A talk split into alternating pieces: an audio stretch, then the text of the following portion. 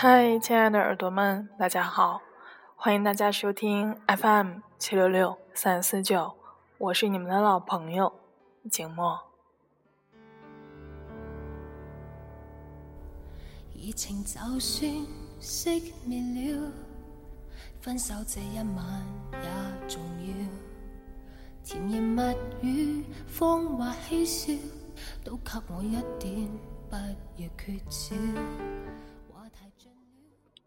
今天静默要与大家分享的文章来自于刘主任。文章的题目有一点点的严肃，叫做“你设计过自己的葬礼吗？”前几天，一个朋友吐槽我长期睡太晚，容易暴毙。我问他：“你有想过，如果身患绝症，命不久矣，你要如何操办自己的葬礼吗？”没想过，我想这干嘛？我想过，非常认真的想过。那你准备怎么办呀？葬礼这么辛苦劳累又悲伤沉重的事情，我绝对不会让我的任何家人朋友承办，他们负责出席就好。我得找个专业可靠的代理公司给我办圆满了。至于什么灵堂的设计、哀悼的环节，还有伴手礼。我都会提前设计好，他们只要负责执行就好。比如灵堂要白色的主题，不需要过于庄严肃穆，可以适当鲜一点。遗照呢，就把 iPad 摆着放就行，不用相框，不用打印。鲜花就用我最爱的厄瓜多尔玫瑰，香槟色的那种。另外，我不要任何的哀乐，给我单曲循环钢琴曲。River flows in you。嗯，另外每个来宾还要发一个 VR 虚拟现实的眼镜，戴上后可以看到我站在他面前对他说的最后一段话。虽然我还没有想好具体说什么，但是结尾的部分一定是：生命是一场经历，我的这场经历因为有你而变得不凡，而人生只不过是一场 party。我只不过提前离场了，你送我到门口就好。你看，灯光依然闪亮，香槟还没有喝光，请你继续分享那些美妙的时光，不必为我难过伤心。我们最终都会去往同一个地方。我特别不想办那种哭哭啼啼、悲伤欲绝的葬礼，因为来参加葬礼的都是这个世界上。最爱我的人，我想告诉他们，亲爱的，这不是永别呢，这只是暂别。我只是先你一步去了那个我们都要去的地方。数十年后，我们仍会重逢，而你应该为我感到开心。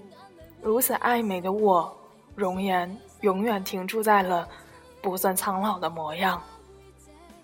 遗体告别环节我就不办了，那个场面我经历过一次，快半年过去了，至今想不起来，仍是热泪盈眶。我想把这个环节改成，每个人分享一个跟我有关的事儿，可以是我童年趣事，可以是我闹的笑话，可以是我喝多了做出来的蠢事儿，百无禁忌，任何丢脸跌份的事儿都可以说。反正我也不会从棺材里面站起来骂你，但前提一定是要有趣的、搞笑的。我的葬礼不想办的那么悲伤沉重，不是说死者为大吗？请你们尊重一下我的 IP 和流程设置好吗？与其说是让亲朋好友与我告别，不如说是让这群最爱我的人聚在一起，互相鼓励，互相安慰。我知道你们舍不得我，但是随便哭哭得了，别整得过于戏剧化。关键是你们都哭成了傻叉，谁来安慰我父母啊？你们心疼心疼伤害只把百家的叔叔阿姨好吗？然后我的伴手礼呢？才不要搞什么毛巾、肥皂的。武汉是这种习俗，不知道全国其他地区办白事是什么规矩。我的伴手礼要搞明星结婚伴手礼的那种规格，一个巨漂亮的礼盒，绑上一根丝带，里面的内容是一支祖马龙的蜡烛，一本我的书，一支男女通用的 Fresh 润唇膏，一盒白巧克力。蜡烛是让你每一个失眠想起我的夜晚，将它点燃。愿这样愉悦祥和的香氛能够伴你入眠。唇膏不必多说，那是我的嗜好和印记，也是代替我亲吻你。甜腻的白巧克力是希望你在苦涩艰难的时候吃掉一颗，它和我过去的安慰一样有魔力。至于书，那是我留给你最好的礼物，是我生命和记忆的延续。最后是我的墓碑，首先遗照给我往漂亮整，不要考虑庄严肃穆，只要漂亮就行。老娘从小到大都在“你好漂亮”这句赞誉中生活，死了也要让扫墓路过我墓碑的人民群众被我人生中的最后一张照片闪瞎了眼，不禁感慨道：“哇，这女的好漂亮呀！”墓碑上不要写太多的个人信息，简单、神秘、高冷就行，差不多就这些吧。我的朋友惊讶地看着我说：“我活了这么多年，从来没有听说过谁年纪轻轻就安排自己的葬礼，还安排得如此特别和细致。你没事儿考虑这个嘛？”我想了想，考虑葬礼这件事情。大概是从我自己经历了人生中的第一场葬礼开始，偏偏这场葬礼送走了是这个世界上最爱我的人。快半年过去了，我仍然没有从那种悲伤的氛围里缓过来。一部分的我永远停留在了那一天，我没有想过要走出来，我也不认为自己可以走出来。我只是学会了跟这种悲伤共生共存。如同苦笑挤出的歌。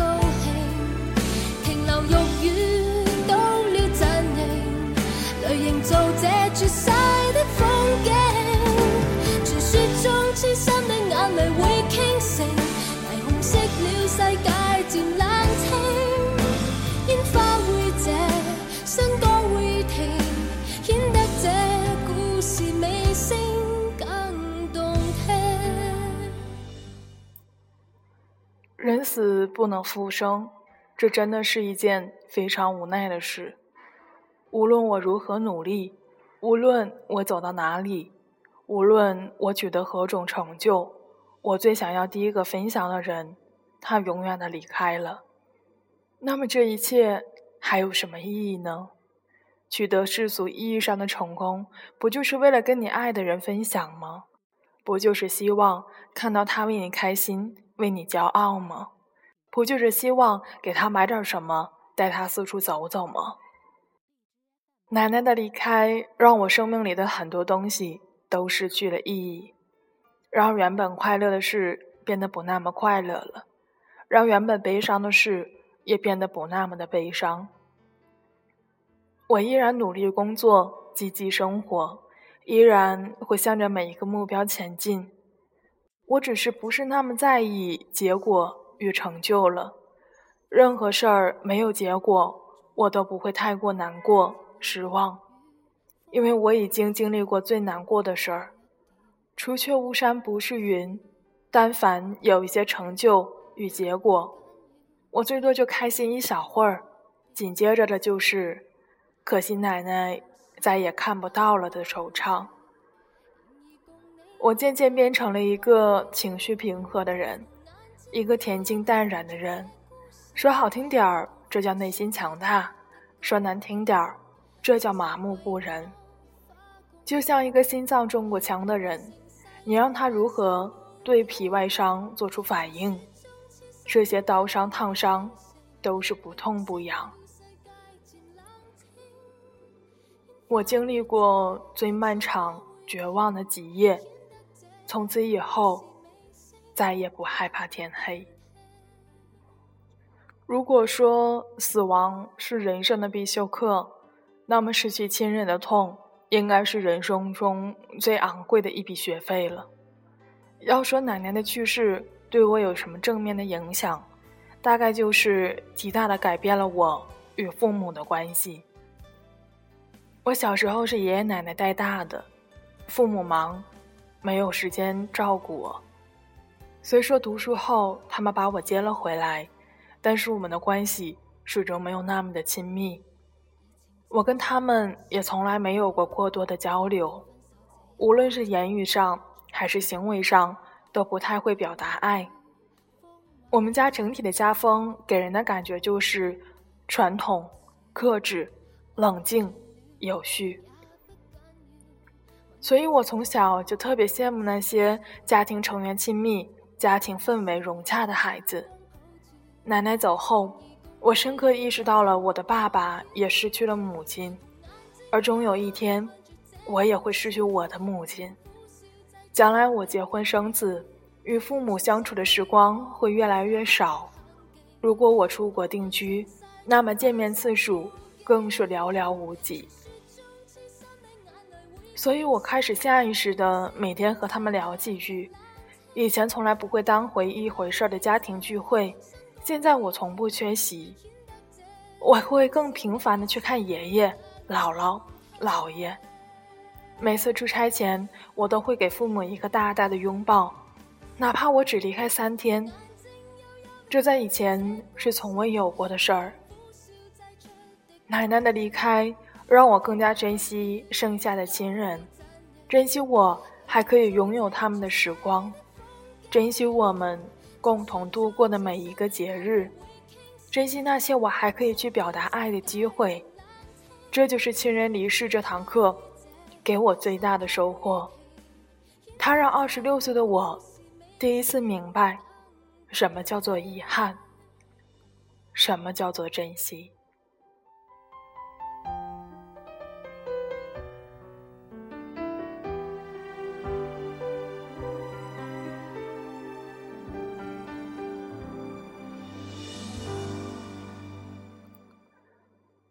然而，我们中国人最缺乏的一堂课就是死亡教育。从小，爸爸妈妈不会跟我们聊这个话题；长大了，课本里不会抛弃这件事情；朋友聚会不曾探讨过这个问题；书本、电影里也鲜有这种题材。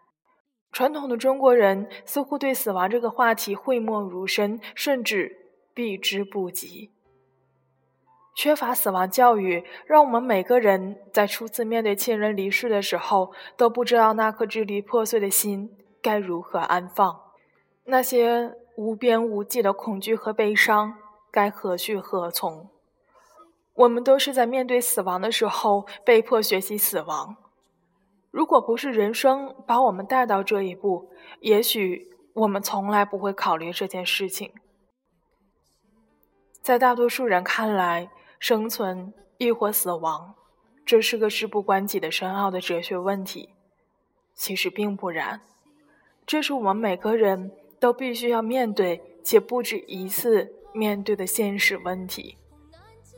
无论你是谁，你都有爸爸妈妈、爷爷奶奶、外公外婆、叔叔伯伯、婶婶阿姨。在你的有生之年，不出意外，你会送走你每一位长辈。一个家族里老的生命相继逝去，新的生命陆续到来，一代接着一代。放大来看，这就是整个人类的繁衍和生存，也是你我生而为人不可逃避的经历。我们都是由一个家族的新生命成长为顶梁柱，送走老一辈。我们生儿育女，接着渐渐老去。我们迎接家族新生命的诞生，然后在他们的爱里走向生命的终结，一代又一代，一轮又一轮，这就是生命的循环和家族的延续。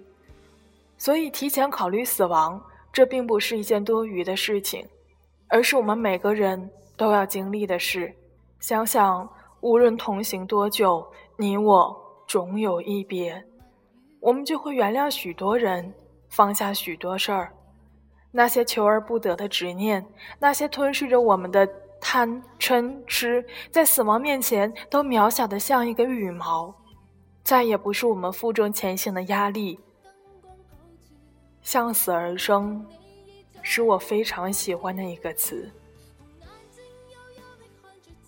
去歌唱吧，就像没有人聆听一样；去跳舞吧，就像没有人欣赏一样；去奋斗吧，就像你一无所有一样；去爱吧，就像从未受伤一样；去原谅吧，就像原谅自己一样；尽情生活吧。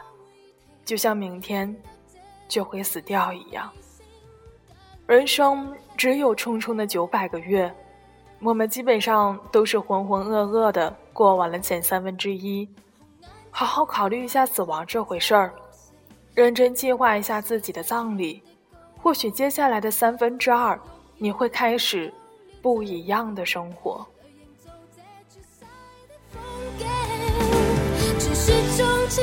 眼泪会倾城，